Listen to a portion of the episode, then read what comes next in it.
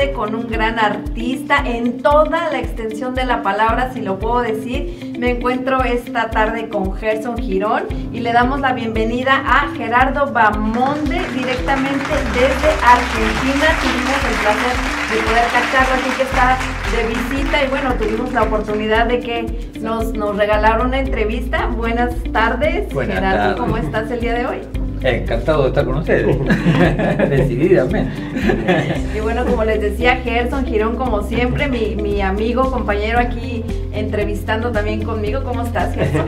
Muy bien, hola a todos que siempre nos están sintonizando. Gracias por su fiel sintonía, por estar siempre al pendiente de este programa en el cual les traemos arte, cultura, biografías, ah, historias que nos inspiran a seguir adelante. Y en esta oportunidad, como bien decía Emma, tenemos a un- uno de los grandes actores, un personaje que ha hecho historia en Argentina y que nos viene a regalar un poquito acá a nosotros para que lo podamos conocer aún más.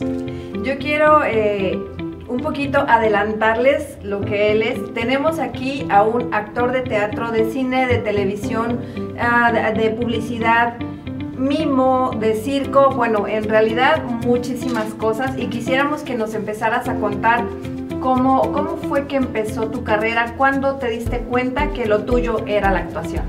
Bueno, en realidad lo que me parece a mí que siempre fui actor, yo lo que no lo sabía, yo era una manera de comunicarme con la gente a través del humor, de, de contar historias y todo eso, y todo el mundo me decía, pero vos sos actor, tenés que estudiar teatro. Le digo, no, bueno, qué sé yo, hasta que un amigo me convenció, me llevó a la escuela de teatro, él me ayudó a preparar el examen y de pronto había 300 postulantes y que entraban nada más que 30. Me acuerdo que yo fui y como mi apellido es con B larga, era el segundo en la lista. Y recuerdo que dije, ¿y ahora qué hago? Porque había dado bien el examen, me habían tomado todo eso y bueno, y de ahí... eh, de alguna manera fui como una esponja. O sea, me metí en la escuela de teatro, al segundo año que estaba en la escuela de teatro, empecé a hacer en paralelo también la escuela Ar- argentina de mimo. Eh, mm, metido con eso, una directora me vio haciendo uno de los espectáculos con que egresamos de la Escuela Municipal de Arte Dramático, que era una coreógrafa y bailarina eh, muy importante, y me llevó a su grupo de teatro-danza. O sea que de ahí me, me metí en la danza. O sea, de a poco fui... eh, creo que el arte es suma. Así es. ¿no? Entonces, este, todo lo que tenía que ver con el mundo de subirme al escenario eh, me atraía y, y lo fagocitaba de alguna manera. Y ahí fue como hice toda la Escuela Municipal de Arte Dramático, luego la Escuela Argentina de Mimo, luego la Escuela Panamericana de Danza. eh, y después ya mm, acrobacia, digamos, todo lo que era el manejo corporal, que soy de alguna manera un especialista en eso. Y después, por supuesto, mm, y, y- y era como un saltimbanqui, porque hacía teatro clásico, podía ser un Shakespeare o un Beckett, o podía ser un espectáculo de teatro musical, o hacer una comedia musical, hacer televisión, que en el caso de televisión ahí en- me encontré con uno de mis más grandes amigos de hace más de 30 años, que es Aníbal Silveira, eh, director de, de la de Silveira Escuela Musical, este, con los que trabajan muchos de, los- de la gente que acá me rodea hoy. Sí, de hecho, gracias a, a que estás Claro, visitando Aníbal, es que te pudimos robar un, un- pedacito de tus vacaciones. Es verdad, es verdad. Ta- Estaba de vacaciones porque había ido primero a Nueva York porque tengo familia allá y ahí me dijo Aníbal, vení a visitarme, por favor. me vine a visitarlo y tuve la suerte de poder conocer su escuela porque todavía no, no la conocía y de con- ver los espectáculos que ellos que él hace con una excelente dirección en la escuela con tiene todo, la verdad, maravilloso y disfruté mucho. Y, y con Aníbal compartimos eso, la, la alegría de hacer teatro, porque para nosotros es una alegría y cuando decimos hacer teatro significa todo.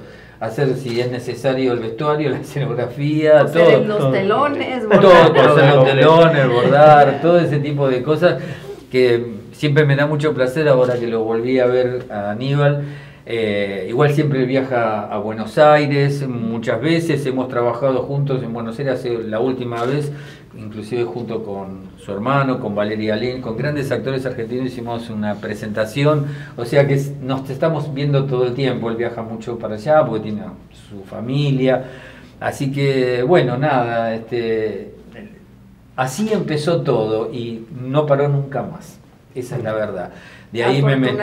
Exactamente. Después ya me metí en la escuela de, lo que se llamaría la técnica Lecoq, que es una eh, técnica francesa que es el estudio de los géneros puros. ¿no? Uno empieza con juegos teatrales, después pasa a máscara neutra.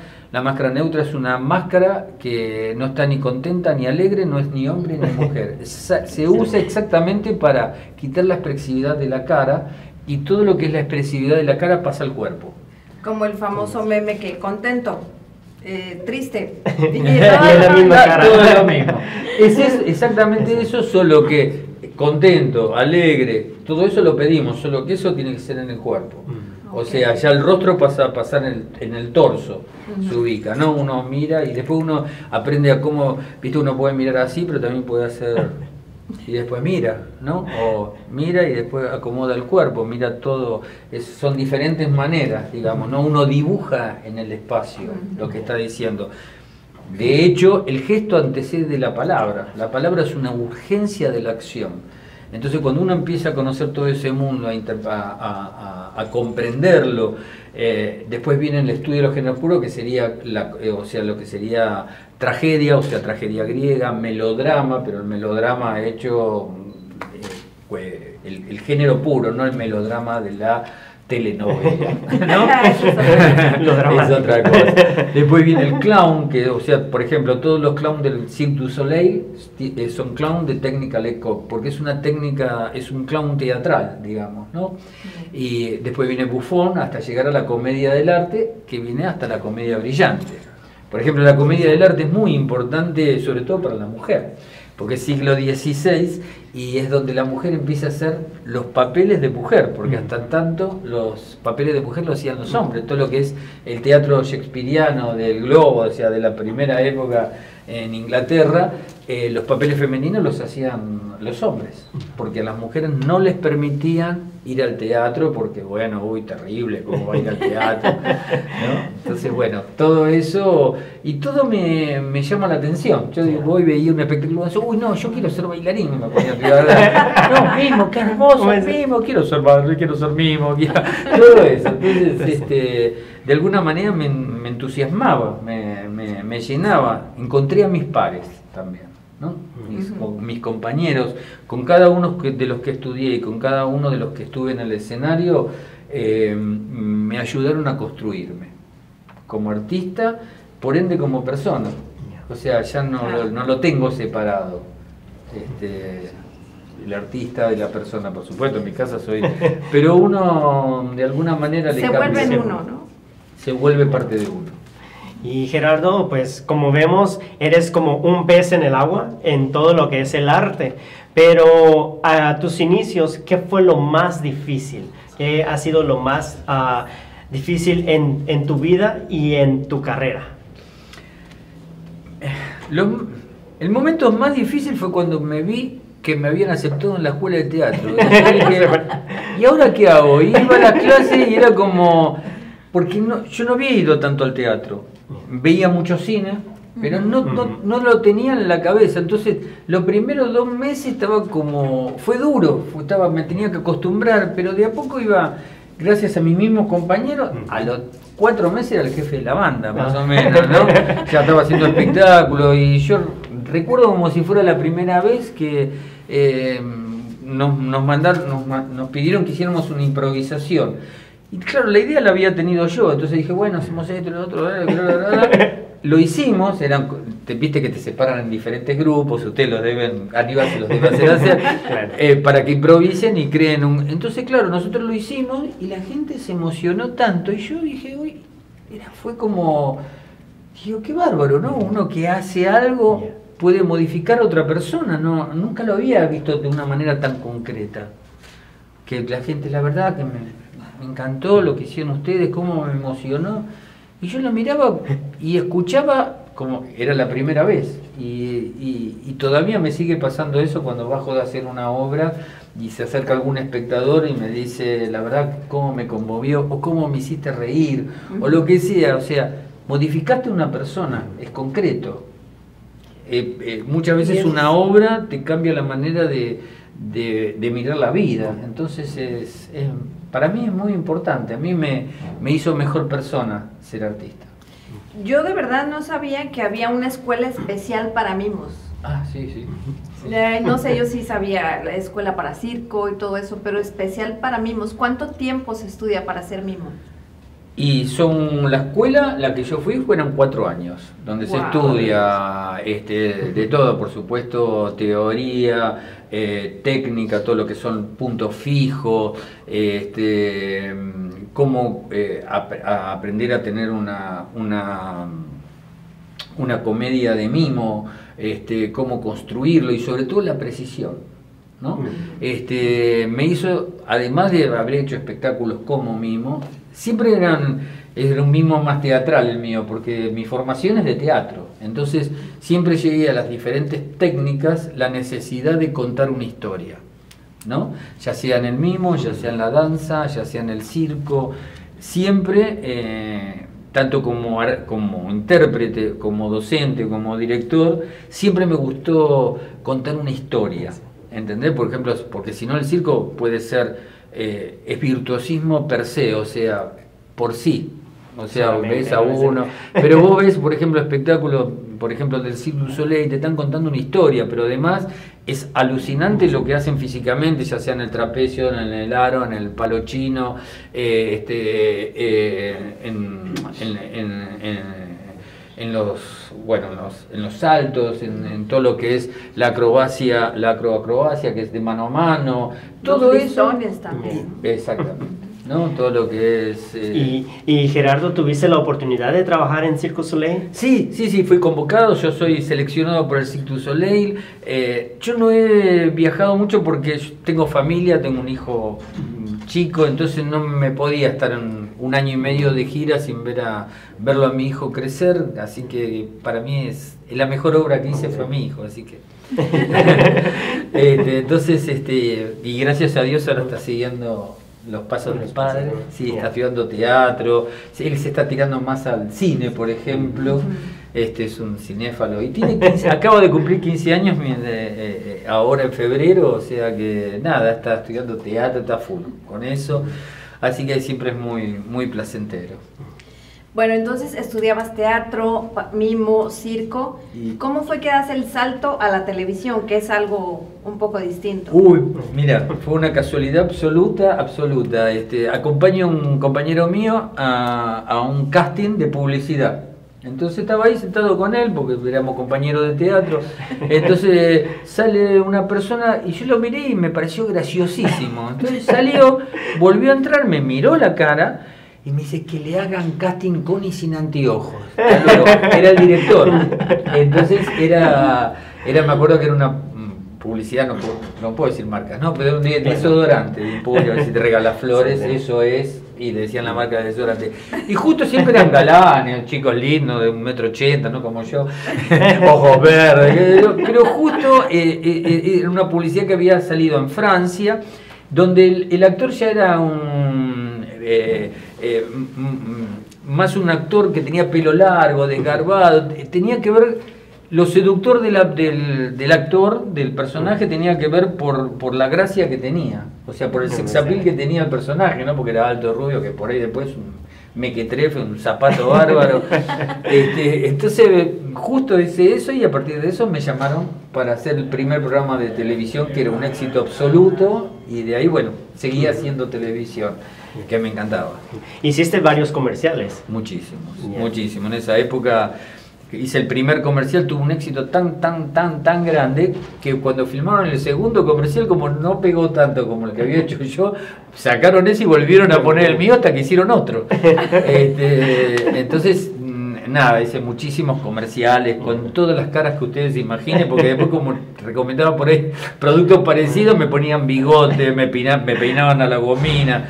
Tengo, soy medio como Celic, ¿viste? Tengo una gran capacidad de transformación. Sí. Este, entonces, este, no, no, no tenía problema con eso. Entonces es muy cierto lo que nos han dicho de que cualquier producto que tú promocionabas se vendía como pan caliente. dicen, dicen, que es una recomendación para los que, los que nos están viendo, si quieren promocionar un producto. Soy todo suyo. Así que has pasado por muchas cosas, has, has tenido una vida de aventura, podemos decir, muchas aventuras, historias y realmente que a nosotros nos siguen inspirando para poder lograr nuestros sueños, porque ah, vemos de que hay ese deseo, ¿no? por querer hacer las cosas, por lograr algo y vemos hasta dónde has llegado y realmente nos inspira a nosotros y, nos anima a buscar nuestro sueño. Y es que es así. Mira, el teatro es muy democrático. Nadie espera que vos lo hagas y lo pueden hacer cualquiera. O sea, nadie está esperando que vos hagas teatro. Nadie. Entonces es una decisión. ¿Viste? Y no, nadie dice, no, usted no puede hacer teatro. No, el teatro si vos tenés un lugar espacio, mientras haya tres espectadores, dos o uno, está el teatro. Hay algo a representar, hay algo que comunicar. Sí, y ahora, bueno, nosotros hemos eh, entrado al teatro precisamente con Aníbal, que es el que nos da, da las clases, y de verdad ahora me ha crecido una mayor admiración por los actores, sobre todo de teatro, porque no es fácil. y ahora que nos ha tocado cantar y bailar, de verdad, yo no sé cómo hacen, pero... como yo digo yo, que la comedia musical es como comer chicle y caminar al mismo tiempo. Hay gente que no puede y hay gente que sí. Y acá tenés que, son más de, este, manejas la técnica del baile, la técnica de, de, mm, del canto y la de la actuación. Vos mezclás ya tres técnicas. O sea, vos tenés que tener la clase de teatro, tener la clase de canto, tener la clase de baile y después la clase que serían los ensayos donde junta todo eso. Porque después eso lo tenés que hacer naturalmente y pasar de una cosa a la otra eh, eh, naturalmente. A mí siempre me preguntan, ¿qué es para vos eh, actuar? Y cuando tenés el reflejo del actor, el reflejo del actor quiere decir, oh, si esta sólida sangre, tan sólida, pudiera diluirse, derretir, y hacer Shakespeare y después de pronto hacer un chiste. con la misma naturalidad, o sea, eh, me acuerdo que una vez vino Gassman a la Argentina a dar, entonces se decía unas, unas partes de Ricardo III, todo, entonces en un momento cortaba, los estoy emocionando, ¿no? Y seguía, y vos te cagabas de risa te, reías de lo que te reías de lo que había dicho. Y volvía al, monólogo que era terriblemente dramático y te volvía a emocionar. Y tiene que ver con eso. con el ya actuar. ¿viste? La, actuación es ya. Viste hay que hacerlo. Por supuesto eh, son días enteros donde llorás frente al libreto porque no te puedes, no te queda la letra. Todo eso no se preocupen, le va a pasar siempre, gracias a Dios. Van a tener antes de salir, ¿por qué no me puse una florería en vez de estar a punto de salir a escena ahora? ¿Por qué no me puse un kiosco de diario? Cualquier cosa te sigue pasando. Y el día que no me pase mano, dejo de hacer teatro, porque es por eso que uno lo hace, por la, adrenalina. Nosotros vamos a hacer una pequeña pausa. Vamos a, ver un, poquito de lo que has hecho, de tus videos de publicidad, de tus ahí escenas en teatro y regresamos con, a continuar con la entrevista.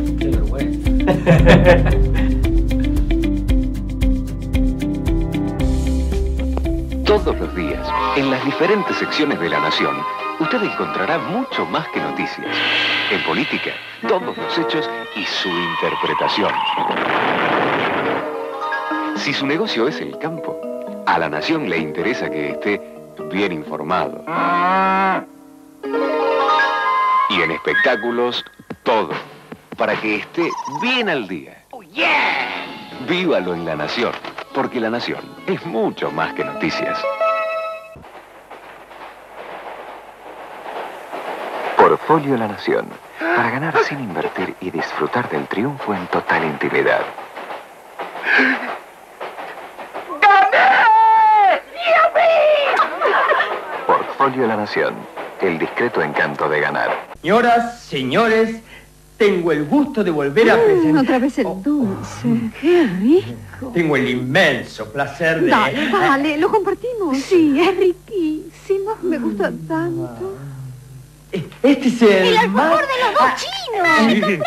Bueno, bueno, uno para mí también. Ah, claro, de la abuela sigue sin acordarse, ¿no? Alfajores artesanales Los Dos Chinos, para llenarse de dulzura. Estamos de regreso con Gerardo. Bueno, déjenme decirles que estar aquí con él nos contagia de su, de su buena vibra, de su alegría, como que nos inspira de verdad. Ahora que, estamos en las clases de teatro, a mí me inspira seguir con todo lo que nos cuenta, todo lo que se puede hacer. De verdad, muchísimas gracias por, por aceptar esta, esta entrevista. Y bueno, pues para seguir, ah, quisiéramos aprender un poquito más acerca de lo que nos contabas en, en el segmento anterior, acerca de la técnica Lecoq. La técnica Lecoq. Bueno, justamente este, el clown, eh, voy a hablar por ejemplo del clown, que es, eh, es algo muy simpático, estamos hablando justo del Soleil. El clown es único, no hay dos clowns iguales. Uno puede copiar a otro, que es una otra cosa. Ahora, el clown es el clown personal de uno, no hay otro. Eh, y el clown no tiene que ver con hacerse el ridículo, sino con descubrir el ridículo que es uno verdaderamente y exponerlo. Por eso eh, yo siempre digo que la mejor parte de las personas, ¿viste? Son la, es la parte más personal eh, en- en- dentro de la actuación o dentro de la técnica Lecoq, el estudio de género puro, eh, porque es muy personal, hay que descubrirlo. Nosotros no sabemos, yo era gracioso, pero cuando fui a la clase de clown me dijeron, mire, usted es muy gracioso, pero despójese de todo lo que trae, porque la mejor manera de aprender es no saber. Así es. Exactamente. Aprender y reaprender. Y si uno sabe, me dijo, si usted sabe, permítase no saber por un rato. Y entonces, toda la técnica hace que vos quedes desnudo frente al espectador. En el sentido de eh, emocionalmente, que no tengas nada, que no se te ocurra absolutamente nada. Pero hay un momento que sale una cosa que nunca hiciste o que haces muy en lo personal. ¿Viste esa cosa que haces en el espejo? Yo debo estar loco y te vas. Bueno, eso es. Exactamente, ¿viste? Son esas cosas. Mira, se ríen todos acá alrededor porque todos lo tienen. Increíblemente. Ahora, lo difícil después es llevarlo, sacarlo. ¿eh? Pero, y entonces siempre se lo lleva al, al, al actor, al, al- al estudiante, a, que quede en punto cero y obligarlo a actuar cuando está en el punto cero. ¿Se entiende lo que quiero decir? En ese momento, la desesperación hace que seas capaz de hacer cualquier cosa, ¿viste? O sea, de decir... O sea, nada, o sea, nada, o sea, eh, cuando uno tiene ese clown, tiene su propio clown, uno sale al escenario y antes de tener, de hacer nada, la gente se tiene que reír porque es el stillness, la presencia. ¿eh? Por eso en la técnica se, se lo prepara al, al intérprete para saberse parar en el escenario, saber proyectar, tener la energía puesta acá adelante. O sea, se hace, se los trabaja sobre, se los hace correr, hacer punto fijo, stop, proyección. La proyección es fundamental. Conocer las diagonales en el escenario, porque son diagonales de fuerza. No es lo mismo patotear en el proscenio que atrás de todo. No, atrás de todo se hace la parte onírica. ¿Mm? Cuando uno va adelante, viene la otra parte. Uno puede irse y hacer toda una diagonal en el escenario y hacer esa diagonal según como uno lo haga y de pronto gira. Es toda una apuesta teatral sin decir una palabra. ¿Mm? Es cómo uno se para en el escenario fundamental, saber que uno está parado sobre los dos pies, que su energía está puesta adelante, no atrás. Muchas veces uno cuando eh, está, está acá atrás. Entonces, ¿qué pasa con estar acá atrás? Uno tiene que venir acá para empezar a hablar. Cuando vos estás acá, vas. ¿Mm? Este, yo cuando en la escuela de teatro, yo eh, era egresado de la Escuela Municipal de Dramático, una de las materias que teníamos era esgrima. ¿Por qué? El esgrima es lo más parecido al diálogo. ¿Mm? Ta, ta, ta, yo hablo, el otro contraataca con su texto, hasta que de pronto voy a un a fondo. ¿eh? Digo la palabra justa para que ¡tran! cambie la energía, cambie la, la motivación y, y aparezca el conflicto. El conflicto es que por ahí en ese a fondo eh, le hice un punto en la esgrima. Y en, en la actuación también. Y tiene que ver con la precisión, es muy cortito lo que se hace. No se hace un, uno no desparrama su energía en el escenario, lo hace con mucha energía, pero esa energía, el verdadero virtuosismo del actor es controlar la energía, controlarse. Yo me tuve que domar, yo tengo mucha energía, como verás. Entonces, este, además de, aprender las técnicas, aprender a actuar, a, a pararme y todo eso, era eh, aprender a controlar la creatividad inclusive, o sea, ponerla en el lugar justo, pensarlo. Ah, voy a hacer este, eh, este personaje y es, no sé, Ricardo III y es, es jorobado, es un tipo que está embromado, hay una cuestión física, no, ellos no reaccionan igual que nosotros. Por ejemplo, eh, en la técnica de que está el bufón. Entonces el bufón, según el tipo de mutilación, ya sea que le falta una pierna o le faltan los brazos, que son las larvas, o son cabezones, o son, según es el grado de incisivo que son. Porque en el bufón es la crítica al poder, es la crítica social. Eh, se le va a criticar al rey, se lo va a criticar eh, a, la, a la religión, se va a o sea, a lo pomposo, no digo a la religión en sí, ni a ninguna religión en especial, sino a cuando se abusa del poder, ya sea en cualquier estamento, ya sea en el religioso, ya sea en el poder judicial, en el poder, eh, de- en el trono, en el- ellos se dedican a eso.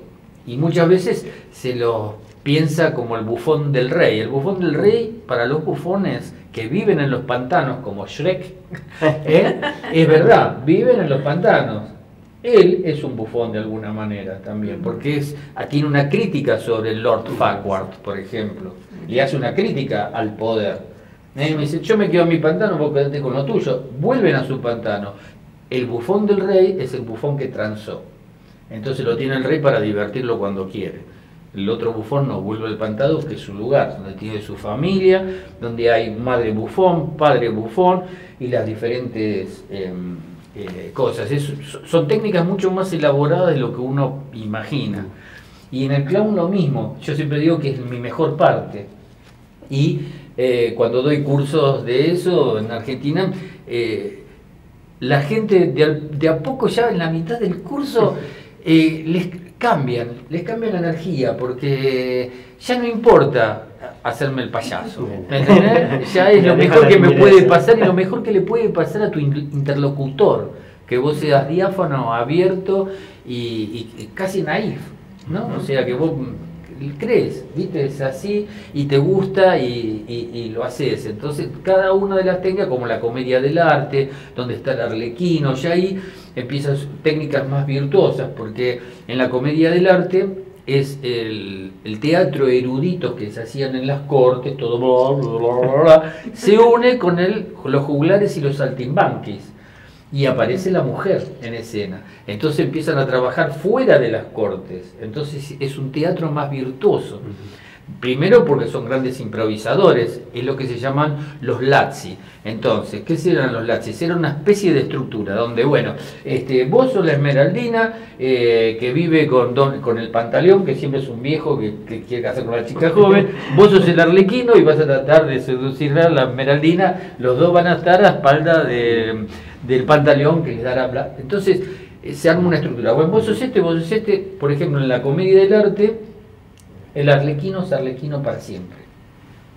El por eso se estudia, y yo lo daba eso en las escuelas de circo, porque los ayuda a que el personaje que arranca del principio llega, tal, llega no tal cual, modificado por la acción y los conflictos, hasta el final, porque si no, iban haciendo su número y se terminaba, hasta el, que si no, salvo que hicieran otro número más. Entonces se va armando lo que sería el, el hecho, como les decía antes, el hecho de contar una historia donde el público se pueda sentir identificado, donde el público pueda rechazar un personaje maléfico, y eso además empieza, el- donde el teatro pasa a ser un, un espejo ampliado de nosotros mismos. Y con, con eso que nos cuentas, ¿tienes o has tenido una escuela para Sí, sí, sí, teatro? sí. te- mira, tuve dos escuelas, una de, de teatro físico, que es la época que yo di durante muchos años eh, todas estas técnicas en las escuelas de circo. Y de ahí eh, se nos ocurrió, mm, muchos de los alumnos de la escuela de circo, nosotros hicimos una escuela de teatro físico donde además de que ellos estudiaban sus técnicas, teníamos un, un maestro de entrenador de gimnasia artística, y, pero también les dábamos clases de contact dance, de otras técnicas, además del circo y de teatro. Eh, Yo le daba todo lo que era la técnica Leco. Y después tuve, una, com- tuve escuela de teatro físico y compañía de teatro físico, Olón. Ya después les voy a pasar algún videito porque son muy interesantes. Y ahí van a ver, eh, mm, ustedes trabajan con el andamio, ¿cómo es que le dicen? Fowler, ¿cómo cómo le dicen? Ah, El ah, cat, Empieza. el cat Fowler, ¿no? un andamio, Mm. lo que se hace para pintar, el amarillo, no sé cómo le dicen ustedes. Nunca me acuerdo. Bueno, este, por ejemplo, nosotros usamos un andamio un poco más grande y ese andamio los hacemos rodar, saltaban por el medio mientras lo hacían. Y siempre están contando una historia, yo no los hacía salir al escenario, todos seguían trabajando porque es como, es como en la vida, ¿viste? Todos estamos viviendo, pero de pronto una historia es como una lupa sobre una familia o sobre una persona, es como una lupa el teatro o el cine, por ejemplo, ¿no? Es, en un momento agarran un, momento específico de, de dos seres humanos, de tres, de una familia, de lo que sea, ponemos la lupa sobre ellos y nosotros ese, esa situación que viven a nivel vida lo ponemos ahí al servicio del espectador para que se vea reflejado, porque siempre con alguno y eso ayuda a modificar a las personas. Para mí eso es lo más importante, porque así como el, el- el actor puede modificar al espectador, el espectador modifica al actor. Sí, es verdad. Eh, y Eh. básicamente se modifica uno mismo también. Entre circo, teatro, televisión, cine, profesor también, Sí. ¿cuál ha sido el punto de tu carrera donde dices aquí estuve en la cima, el punto triunfal de tu carrera? Gracias a Dios varias veces. Mm, eh, uno fue... mm, En la televisión yo la pasé muy bien, si bien hago menos televisión porque soy, como diría, bicho de teatro.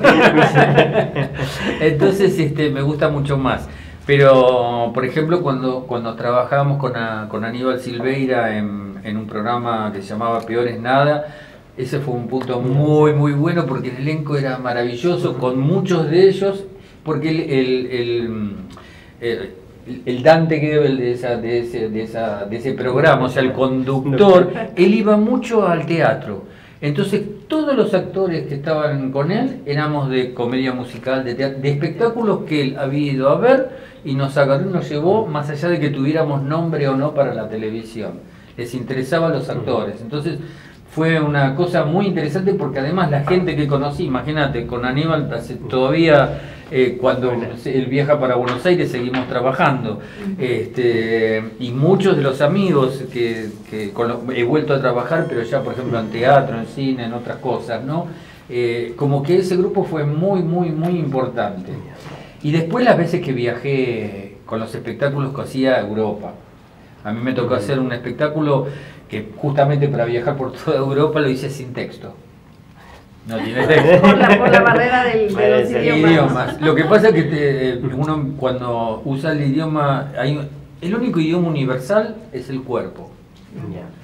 Entonces, este, todo el trabajo de mimo, de danza, de trabajo con objetos, porque uno, eh, yo enseño cuando tra- se trabaja con objetos, con bombino, un banco, Sí. una silla, vos me das y te hago una historia. ¿Por qué? Porque no es como un actor que está trabajando con una silla, con un sombrero o con... a- No, es un dúo.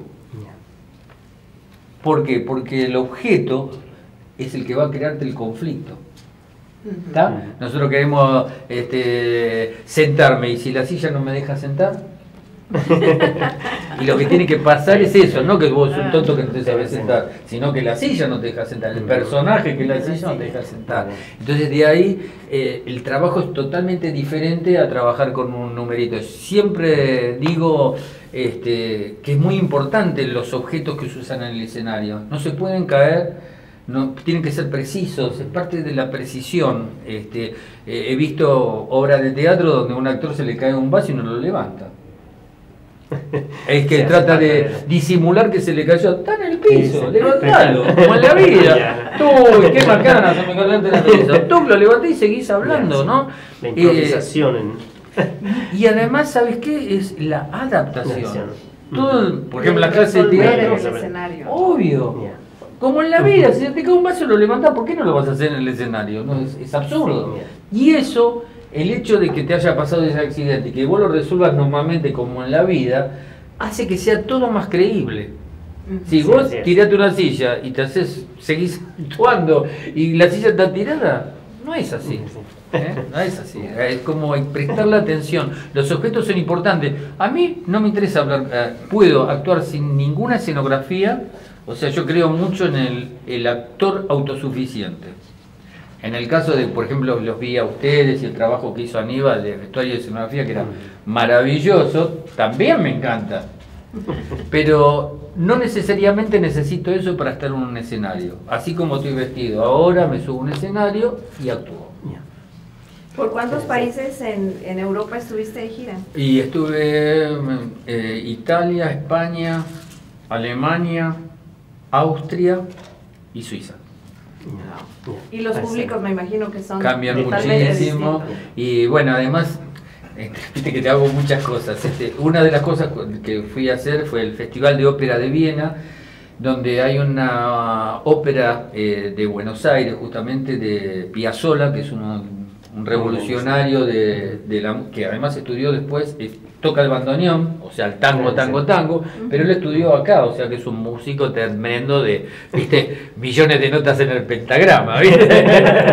Y entonces eh, hay una obra que se llama María de Buenos Aires, justamente, y entonces me contrataron para irme a hacerlo, entonces hice toda una gira por eh, Viena, Austria, todo ese coso, y claro, como las óperas, por más que te vayas a, eh, a Europa, y eso se hace en idioma original, ya sea en alemán, o sea, por eso también los cantantes de ópera, yo decía los textos hablados, era el personaje principal, era como un duende, donde hablaba, ten muchísimo texto, muchísimo texto, donde decís mm, una poesía prometida entre los mejores músicos que te puedas imaginar. Me tocó con Guido Kremer, que es uno de los mejores cuatro violinistas del mundo, entero.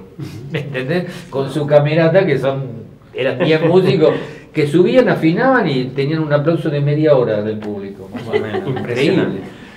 Entonces, bueno, eso son, ese es un punto alto. Entonces todos me preguntan, pero ¿cómo con el éxito que tuviste? ¿Por qué no volvés? Porque no hablo los otros idiomas. O sea, acá tenía la suerte que, se, se- por ejemplo, el cantante de ópera tiene que saber alemán, tiene que saber italiano, mínimo, e inglés y francés. Si no, no puede cantar. Claro que sí. Bueno, sabemos que como actores y, y todo eso tienen que ser auténticos, pero ¿tú tienes alguna influencia de alguien? De- mira, yo primero de mis maestros.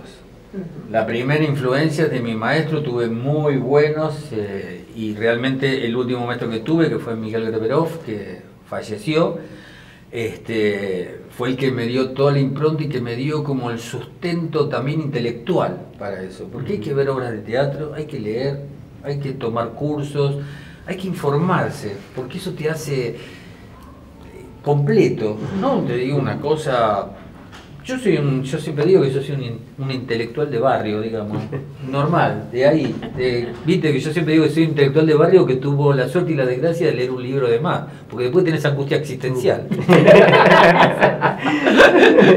Mi mamá no tenía angustia existencial, porque no hacía teatro ni nada de eso. Nosotros empezamos a reflexionar sobre la condición humana y ahí ya fuimos. Ahí, ahí, ahí saltó el clown de nuevo un poquito, me vuelvo a sanear, entonces vuelvo a hacerme después un Shakespeare o una, una ópera o lo que sea. Digamos, ahora yo vuelvo, una de las cosas que justamente estoy volviendo ahora es porque voy a trabajar y es un grupo de música barroca donde yo interpreto a Händel, que es un músico, compositor, un genio clásico. Entonces yo hago todas las partes de texto hablado y tengo los tres músicos que son tipos que tocan en Europa o son directores de música y tocan clave, o sea, el piano antiguo. o sea, y, o por ejemplo cello y la- las cuerdas en la, en la música barroca no son de metal como son ahora, sino que son de tripa, porque tienen, conservan el sonido que tuvieron cuando eh, salieron, como lo tenía Mozart y Beethoven y todo ese tipo de cosas. Con todo lo que hemos aprendido en, este, en esta noche, en este momento, ah, realmente hemos visto que te has reinventado una y otra vez. Y lo seguiré haciendo. y con esto nos vamos a un corte, así que sigan pendientes porque hay mucho más todavía.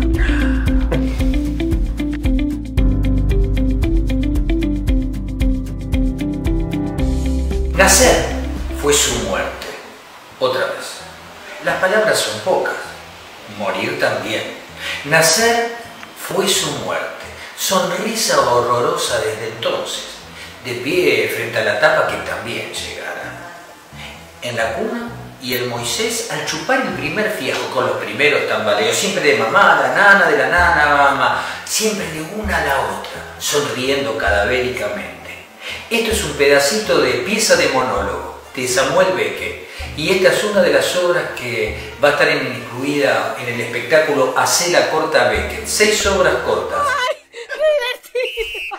Tengo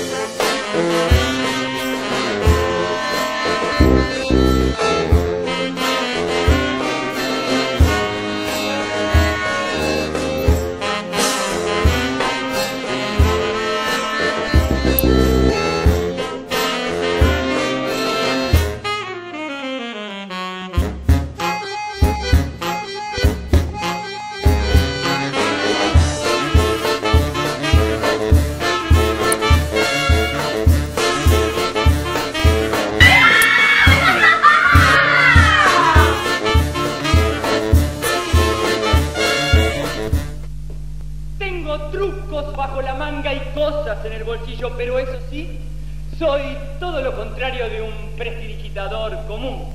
Y no hace falta que les recuerde que ustedes son el séptimo grupo, el séptimo grupo de actores que convoco para proponerles esta idea.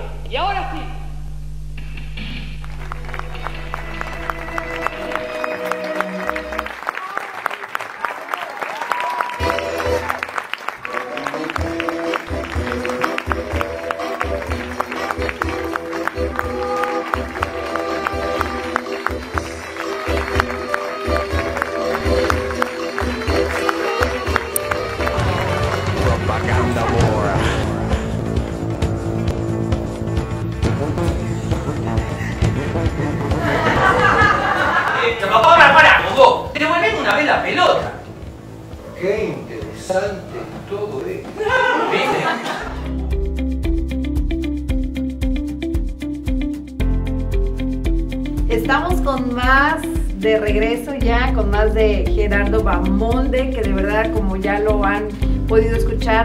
un artista, de verdad una, una gran diversidad de arte, de cosas que, que, que ha hecho, una gran trayectoria. Y pues que continuamos con las preguntas, ¿te parece? Sí. Am, en Argentina tú tenías un, o tienes, no sé si tenías o tienes una compañía de humor que Sí, se sí, llama sí. Reír Mortales. Sí, de- Todavía está vigente. Sí, está vigente y estamos estrenando ahora en breve. eh, tengo dos compañías, eh, una se llama Raid Mortales, que es todo del mismo grupo con el Víctor Wolf, que es eh, un autor maravilloso, autor de, em, digamos, humorista gráfico. Le ha escrito a los grandes cómicos argentinos como Antonio Gasalla, este, los más importantes. Entonces, eh, nosotros lo que hacemos son pequeños números donde agarramos eh, temas de comedia musical, solo que cambiamos la letra y hacemos que esa letra sea nos ponga en una situación teatral. Por ejemplo, tenemos este la de Queen, mamma mía, mamma mía, mía México, ¿eh? Rapsodia Bohemia, eh, es, se canta igual, tenemos excelentes cantantes muy buenos en la compañía, y, pero solo que lo que cantan no es lo que la misma letra, es una, una, Una reunión, parodia. una reunión de consorcio. Ok. Entonces viene una, yo vivo en el quinto C y esta está todo el día haciendo ruido y los perritos. Entonces es toda una situación dramática donde es una reunión de consorcio de un edificio, donde bueno, yo tengo, yo vivo en el, en el noveno B y el ascensor no hace no sé cuánto que no anda y yo tengo que subir. Entonces todo eso, pero cantado de la misma manera y con la misma técnica y la misma calidad que Queen. O por ejemplo, eh, yo muchos de los temas de Aladdin, de Shrek y de y Sugar los hemos utilizado. Yo me, da gracia porque estoy esperando que canten la letra que yo estoy acostumbrado a cantar. Entonces los vamos poniendo en diferentes situaciones. Por ejemplo, dos, tres eh, vendedoras en un en un en una casa de comida de hamburgers, de hamburguesa, y viene uno que se enamora de una de las chicas, pero él es vegetariano. Entonces la, todo el compendio El entre el contraste entre todo eso. Entonces vamos, todos los, todos los temas que tienen tienen que, tienen que ver con situaciones dramáticas. Entonces, eso es lo que nosotros ponemos y les cambiamos la letra usando las músicas originales. Y cuéntanos de Blancanieve y los siete youtubers. Te digo, Genial. Es genial. Porque bueno, en, en Y los siete youtubers es- están todos los personajes de alguna manera como en, en Shrek, los freaks. eh, todos los personajes viven juntos también y viene Blancanieves. Pero todos son como modernos y todos tienen celular. El genio frota en un celular y aparece. ¿no? El genio de la lámpara. Este, y, y, cada- y la única que no tiene el celular es Blancanieves. Su Sí, sí, sí, sé. esa está en su época, entonces empieza a ver, entonces es toda la relación, todo eso, entonces por ejemplo, hasta ter- termina, no, porque yo quiero, mi sueño, el sueño termina siendo que ella quiere tener un programa, hay una conductora muy famosa allá que se llama Mirta Legrand, que son, tiene almuerzos, entonces invita a artistas. Entonces dice, no, yo quiero hacer eso, entonces le hacen la mesa de, de, de Mirta Legrand con la música, entonces le va preguntando a cada uno, qué lindo tu vestido, le pregunta a la Blanca, siempre lo usa celeste, ¿no? todo, todo ese tipo de cosas. Esto Vamos es- tomándonos con humor a la vez cada uno de los cuentos clásicos para niños. ¿Esto es en teatro o es en televisión? Todo teatro. Todo esto es teatro. Y estamos preparando, tenemos un eh, otro que está, todavía no salimos al aire porque estamos buscando eh, em, el canal que lo tome. Eh, es un noticiero cantado, entonces hacemos todas las noticias del día con canciones. Por ejemplo, en, tribu- en tribunales. Entonces cuentan todas las noticias policiales de tribunales con música de Pink Floyd. De pronto cambia y dice, eh, que están asaltando a todos los a todos los supermercados chinos, por ejemplo. Entonces, ¿quién se- hay una canción allá que es de cuarteto, que es de gente bien popular, que quien se ha tomado todo el vino. Ea, ea. Entonces nos dicen quién le ha robado todo al chino. Na, na, na. Entonces vamos agregando canciones y cada una de las noticias tiene que ver con un tema diferente. Entonces es actuado, bailado y cantado. Entonces va a ser todo un noticiero. Esa es una de las ideas que ya tenemos grabado. Tenem- lo grabamos nosotros así como ustedes, con cámara, todo. Lo grabamos y entonces lo estamos mostrando y este, eso posiblemente ya sí vaya para la televisión, que lo hacemos con la compañía, con Rey Inmortales, que es la compañía más grande, no la de los youtubers que ahí ellos, eh, bueno, yo los entrené para eso, para que además de cantar, eh, muchos vienen de la comedia musical, pero en la comedia musical uno puede tener un plus, en el sentido de que si vos sos muy buen actor, yo por ejemplo, eh, hay gente que es mejor intérprete que, que cantante. Y viene un buen cantante frío, que no expresa nada, vos compras al que te, te comunica. Como yo siempre digo, yo no sé de música, yo no sé si estuvo entonado, si estuvo en la nota, yo no sé, solo sé si me gustó o no me gustó. Claro, si te emociona, es cuando- si te claro. llega al corazón, este, es verdad, es lo que- Mira, sí. tal cual. Yo opino lo mismo que vos. Este, por supuesto que si, si es un combo completo donde te emociona y encima canta bárbaro, te, pone los pieles de gallina, ¿viste? Piel de pollo.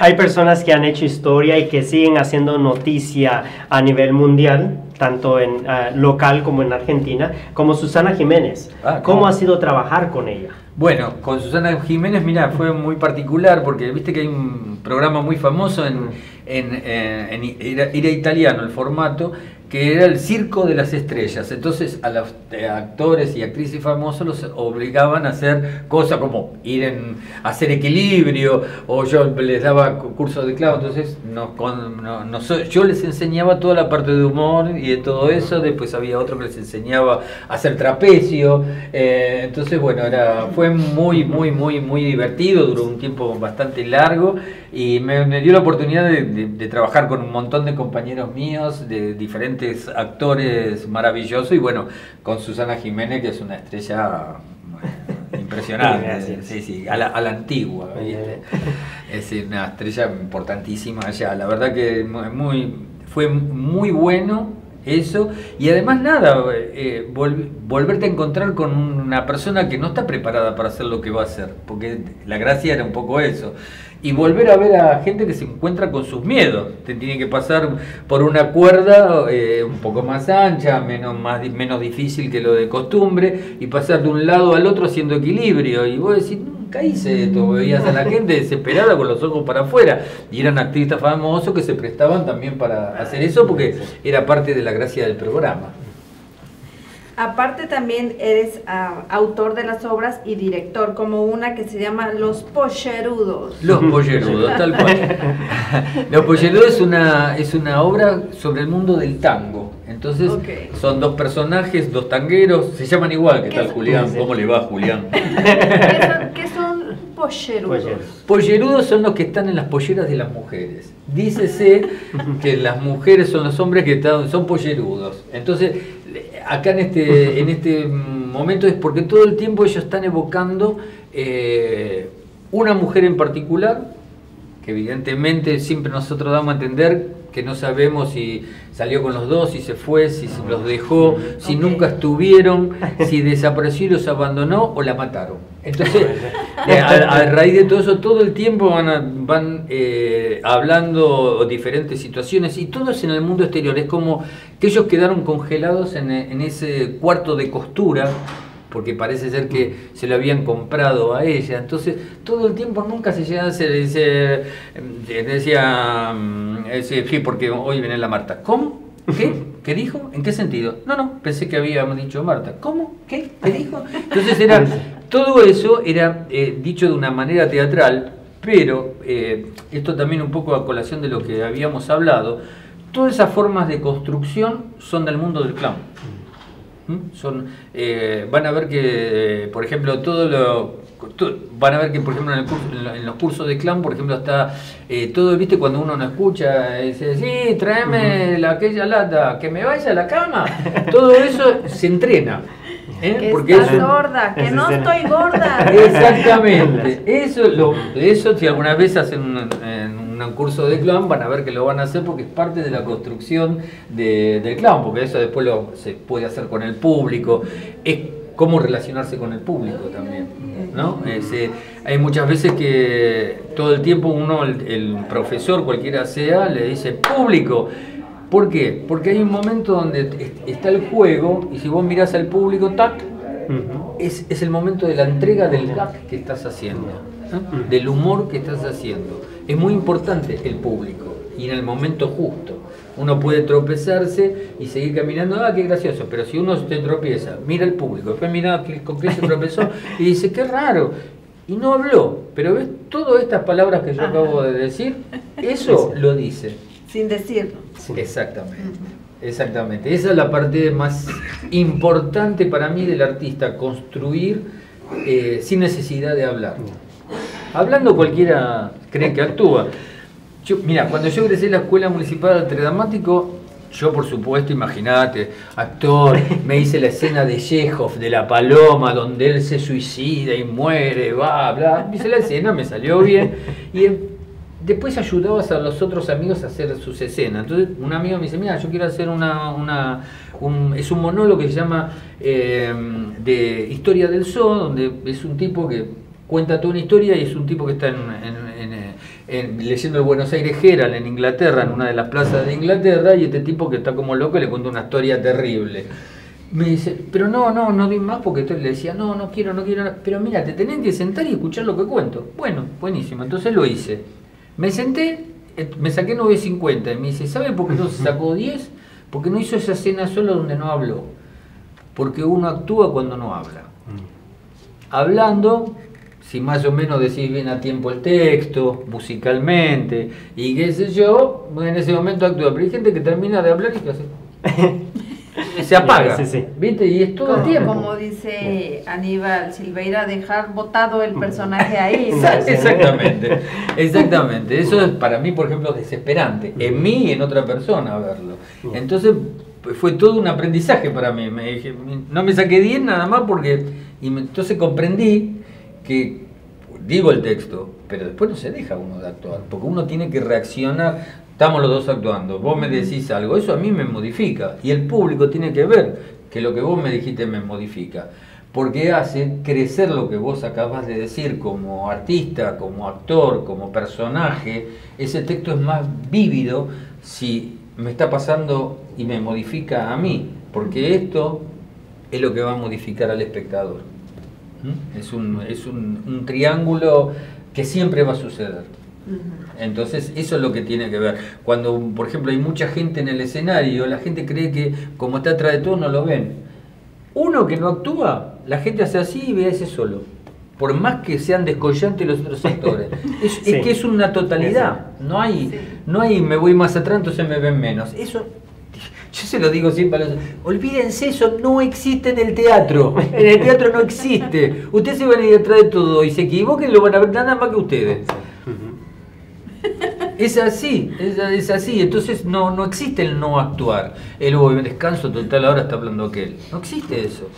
Es, es como aquel está hablando, él me está modificando. ¿Qué me pasa con lo que está diciendo? Eh, esas son las preguntas. Que Aníbal siempre le imagino que les dirá este, quién soy, a dónde voy, cuál es mi conflicto, eh, cuál es mi objetivo, todo ese tipo de cosas. Bueno, es, es eso. Y además, este, ¿qué, qué me, qué me pasa a mí cuando él me dijo esto?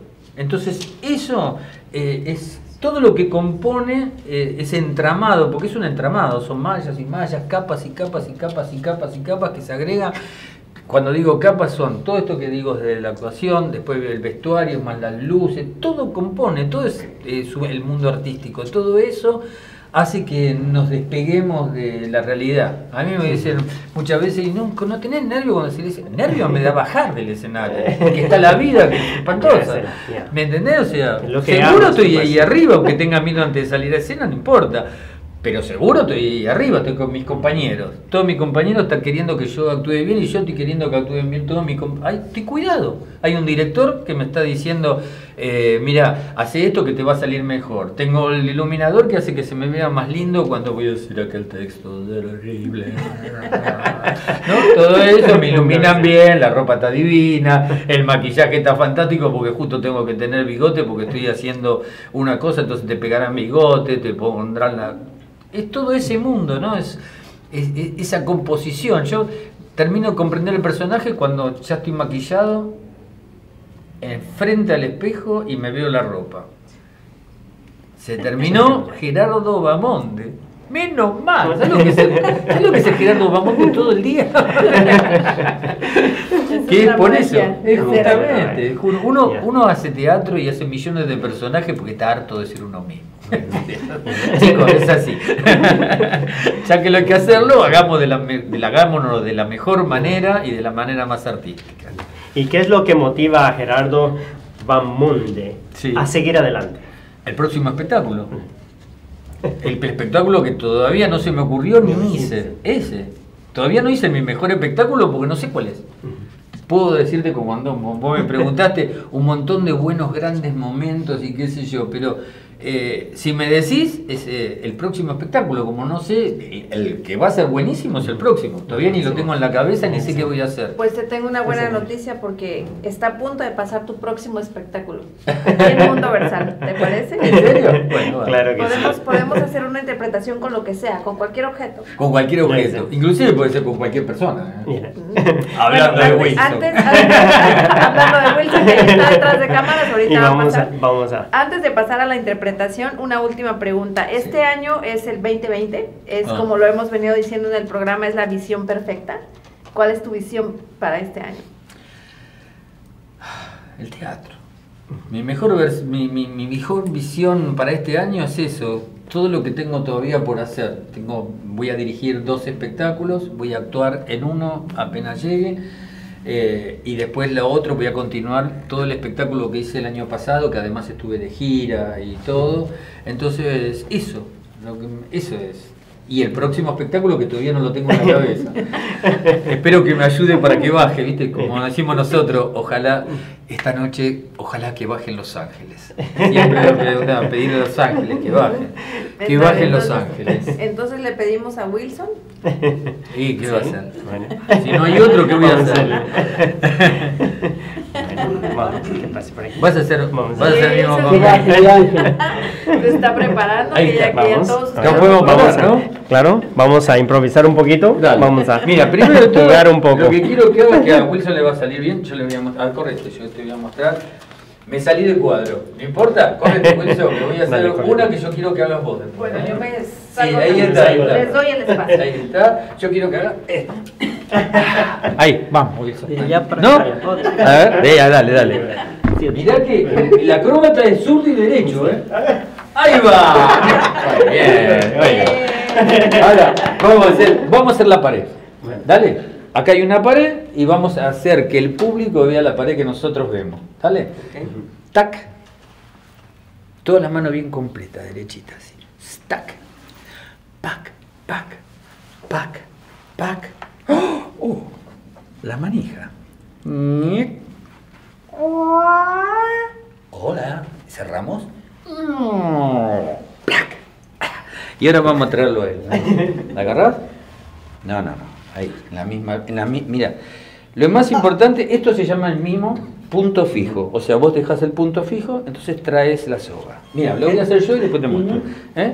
Traes la soga. Esta mano la dejas en punto fijo. Y agarrás acá y acá. Y volvés a traer. Y todo va en el acompañamiento del cuerpo también, ¿no? No es que uno hace así porque no hace así en la vida. Entonces agarramos, traemos. Tic, tic, ah, tic, tic, ah, tic, tic, ah. Uy.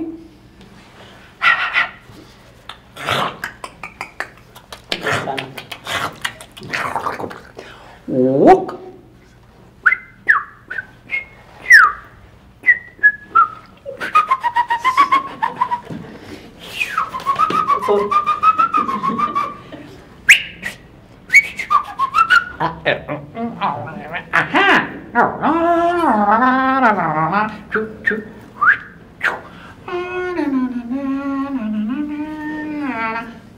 Walk.